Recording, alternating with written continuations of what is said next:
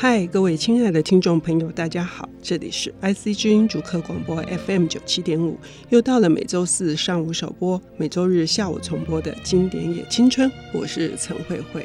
一本好的小说，它通常会书写一个社会的脉动。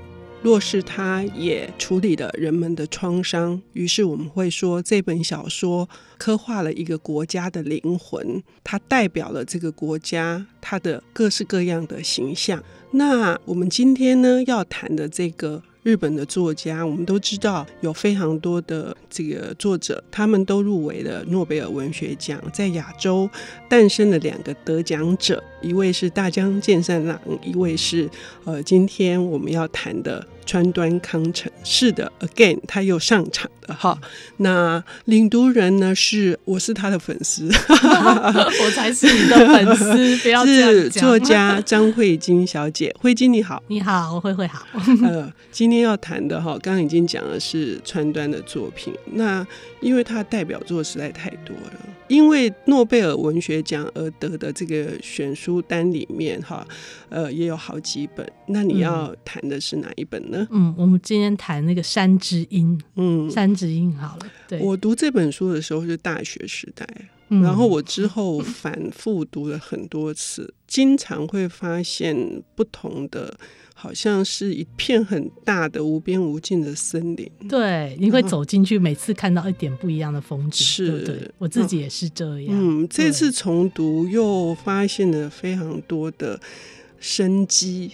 虽然虽然说这本小说从头到尾还蛮苦的，嗯嗯嗯，慧晶为什么想要推荐这本书呢？呃，我觉得这本书真的是川端康成的一个代表作之一啊。当然，他代表作不止这一本。OK，那它是很特别，而且它真的篇幅蛮大的啊，是一个蛮长的长篇。嗯、可是我觉得他在这一本呢，另外一个就是说他，我觉得他的 ending 算是比较乐观一点的。好，再跟他很多书比起来。这本书，这个我简单介绍一下它的内容好了。嗯，它其实是环绕着一个家庭来写的。那主角呢是一位叫做尾形信吾的老先生，他年纪很大了。OK，然后他经常。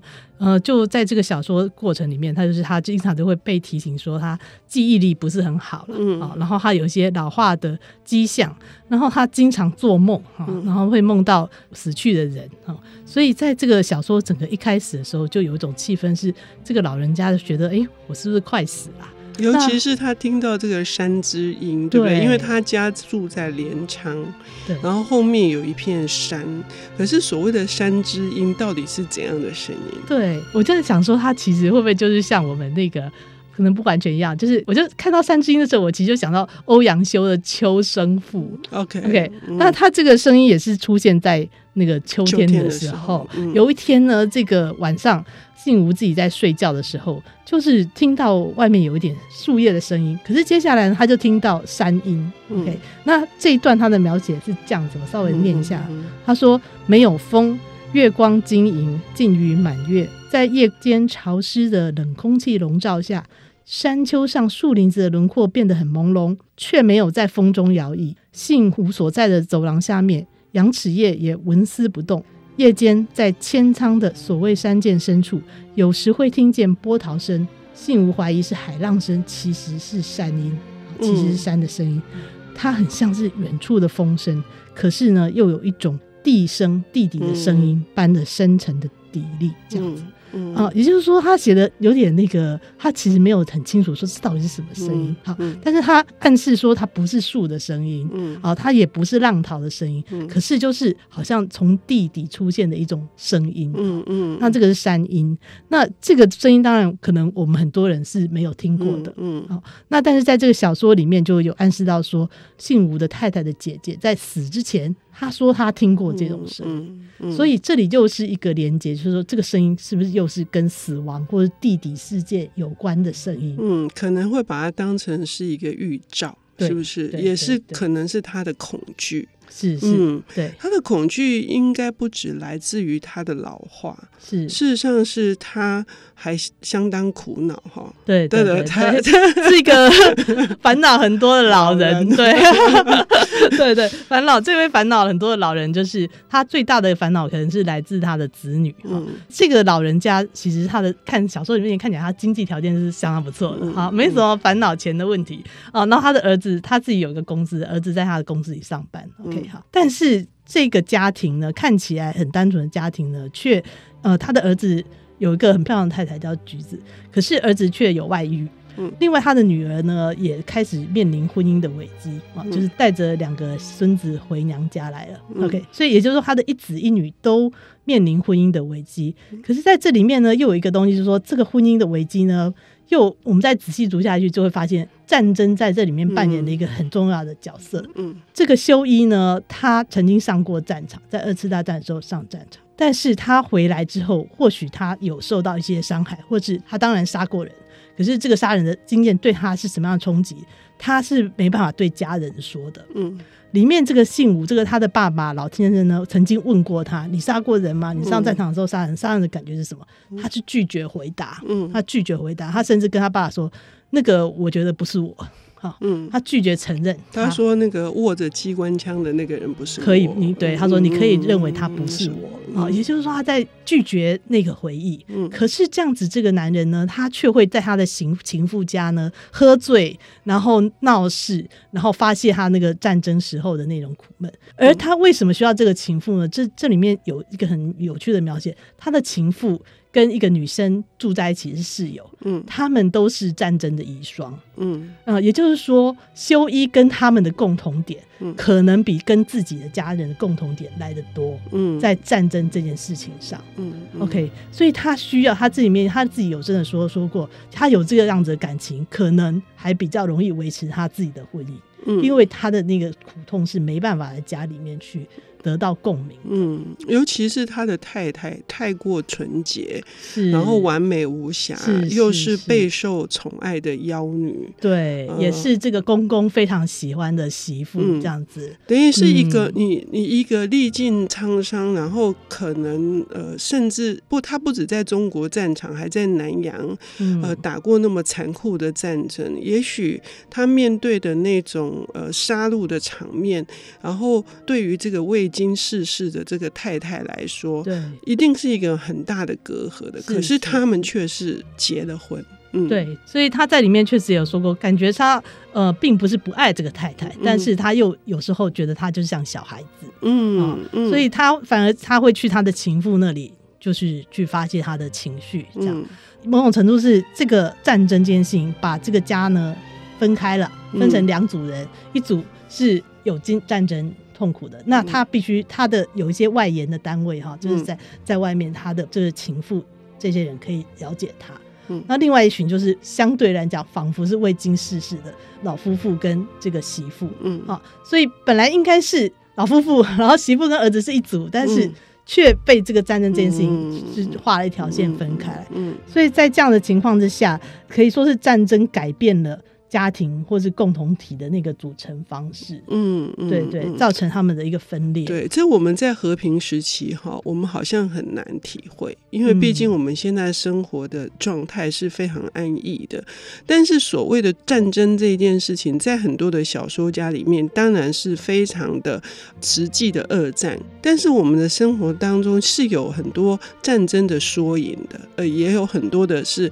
冲突啦，或者是意外的事件，它也可能是另外一种小型的战争，嗯、所以对创伤。所以我们在读《三只鹰》的时候，嗯、我们还是可以很深刻的读到我们内在的恐惧。那至于这个故事会后续怎样发展，那它还有什么样更严肃的这个探讨？我们要休息一下，等一下回来。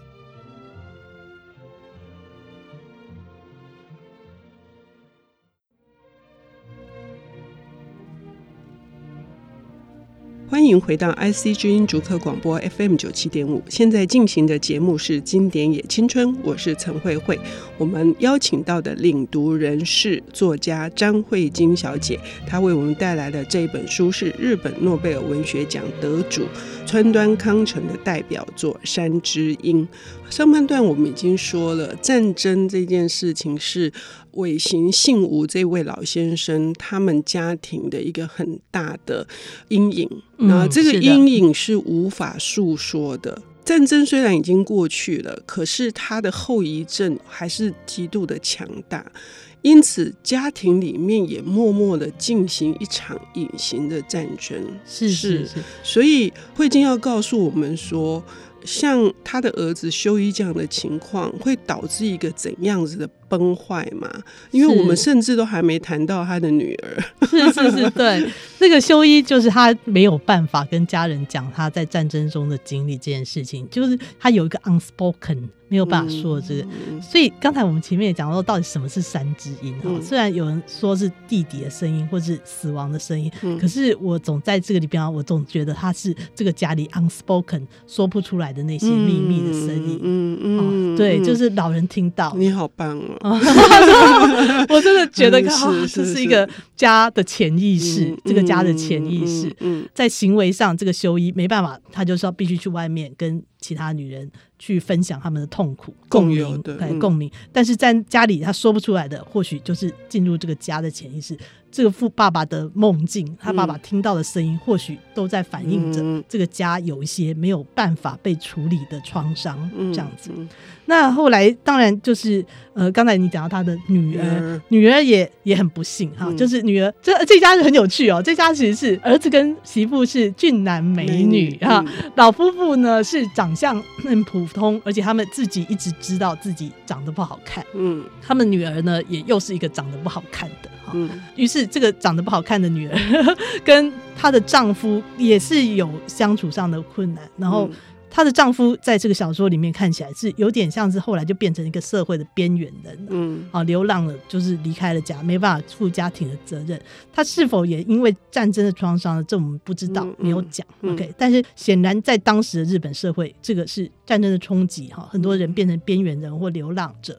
这个可能也是一个普遍的现象，现象嗯、是。不过很幸运的，这个女儿还算有一个娘家可以回，嗯嗯、所以她带了那孩子回到娘家。OK，、嗯、那这个故事后来的演进，也就是大家这一家人呢，怎么样子重新找到一个家的秩序。嗯、OK，所以前面呢，我们也讲到说，因为主角是这位老人家，哈、嗯，他一直有梦境，然后他一直觉得我的死亡是不是逼近了？可是很有趣的是哈，在他这整个他一直怀疑自己是不是快死了的这样子的过程之中呢，他的周遭呢是不断的。川端康成的描写非常棒啊，嗯、就是他有非常多很有生命力的事情在发生。嗯，嗯嗯。好，就是他其实用这个季节写了几个季节，加那个院子里的八角金盘，哈，樱花的怒放，嗯，然后隔壁家的流浪狗跑到他们家，一生就生了一窝小孩，嗯，好，然后还有那个蓟草的生命力，啊，他不断的描写，就是这个小小的家。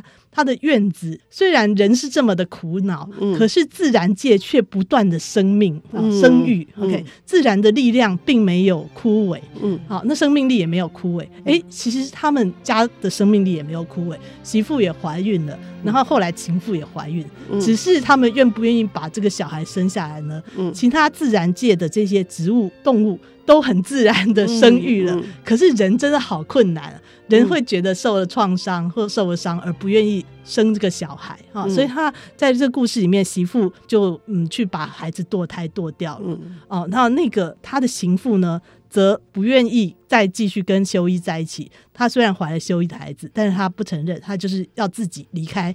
自己去抚养孩子。我看到这几个段落的时候，哈，是陷入很长的沉思，因为哈，你看哈，一个就是养在深闺，然后等于有一点备受宠爱的这样子的妖女媳妇菊子，她会因为这种洁癖，或者是说，因为她不愿意在她先生有外遇，而且他们结婚真的不到一年，嗯，先生就有外遇。的情况之下生下这个孩子，可是他的情妇是，即使无论如何，就算跟他修一分开了，他也要，也要孩子，嗯，他也要孩子，这就是所以那个情妇是那么的顽强，他就是嗯，他一直在讲说，嗯、我的先生一去战场不再回来了，但是修一修一虽然来我这里，可是他终究会回去。他有家可回，嗯，所以我在看这一段的时候，我真的觉得你看起来好像觉得他蛮不讲理哦，嗯，你觉得说这什么歪理啊？你这样子就可以横刀夺爱，就可以扮演第三者吗？对，可是对他来讲，他就是在他那个丧失、已经失去了他的丈夫。战后这样子的一个人生里面，他努力的要抓住一点东西，嗯、然后觉得我又没有要把你抢走，我还是会让他回去的。嗯、OK，、嗯、那接下来他怀了孕之后，我就要抓住这个小孩，我不会放开他的。这个生命力确实非常的顽强。嗯，那也正是因为战争把这个家庭的结构打破了，他丧失了他的先生等等。嗯，嗯那他跟一个女性朋友住在一起，就是他们已经不是一个传统意义下的家庭了。嗯，嗯正因为战争打破了这些家庭的规矩，所以他必须用。他这样子的个人的力量去抓住他所要的一切，那相对来讲，就是说，可能在橘子这个角色，呃，他没有这样子的危机，嗯，好，但但是但是他也会有他的命运的哈。是，所以我们会觉得，真的一个伟大的作家哈，看似在描写一个家庭，然后这个家庭也是如此的平凡，可是他们是承载着整个时代的命运的，是承载着整个国家的命运的这件事情，所以这个家庭。已经不是在讲一个单纯的家庭了，对，他真的好像是一个日本战后社会的这个隐喻，以及他们很想要从这个战后废墟之中再生长起来这样子的一个，再重新获得生命这样子一个努力。嗯，所以在故事的最后啊，就是其实是一个看起来蛮有希望的一个结局啊，嗯、就是虽然橘子去堕了胎，然后。修一外遇，然后又回来，哈，那房子就是女儿呢，跟丈夫离婚了，还带了两个孩子，哈，嗯，但是最后却有一个像是家庭会议的时候，房子忽然的提出了说：“爸爸，你可不可以给我一点钱，让我去做生意？我准备开一个店。”嗯，啊，也就是他决定他要这个下一代呢，决定就房子开了这个头，他决定他要独立。嗯，试图得到经济的独立性，他想要自己走一条路出来。嗯，这个时候橘子也非常高兴，说：“那我要去你的店里帮忙。嗯” OK，所以你就开始就是看到这一家人似乎动起来了，嗯、尤其是以这两个女性开始。嗯、然后修也非常惊讶，说：“哈，你要去姐姐的店里帮忙？”没有想到这个。因为他原来认为是一个像小孩子的太太，嗯、啊，他竟然也有一条自己想要走的路。嗯、OK，那未来他们是不是会有再有孩子呢？这个我们当然不知道哈。但是看起来仿佛有一个新的路在出现了哈。嗯嗯、所以在这一家人在故事的最后经历了这么多之后，就有一个机会，这个家庭好像会得到重组。这个被战争打乱了的共同体呢，嗯，似乎有机会得到一个新的生命，这样、嗯。所以各位听众朋友在读《三只鹰》的时候，如果我早多几年我就听到慧晶这样子的解析，我可能不会，我可能不会花那么多的多次的一而再再而再的读哦。不过也是因为这一而再再而三的读，我的收获非常的大。我就是我会被呃川端康成他所描。写的季节的变化，他所关注到的非常细腻的，包括两棵松树，他都可以在原来没有看见这两棵松树，一直到当发生一个事件，他留意到之后。开始描述这两棵松树在这个季节四季变化的时候的那个景象，嗯，是是，所以非常的希望各位听众朋友在今天听到这个张慧晶小姐的领读之后呢，能够翻开书来，呃，从她的视角去理解这本非常重要、非常重要的杰作《三只鹰》。谢谢，谢谢慧晶，谢谢，谢谢。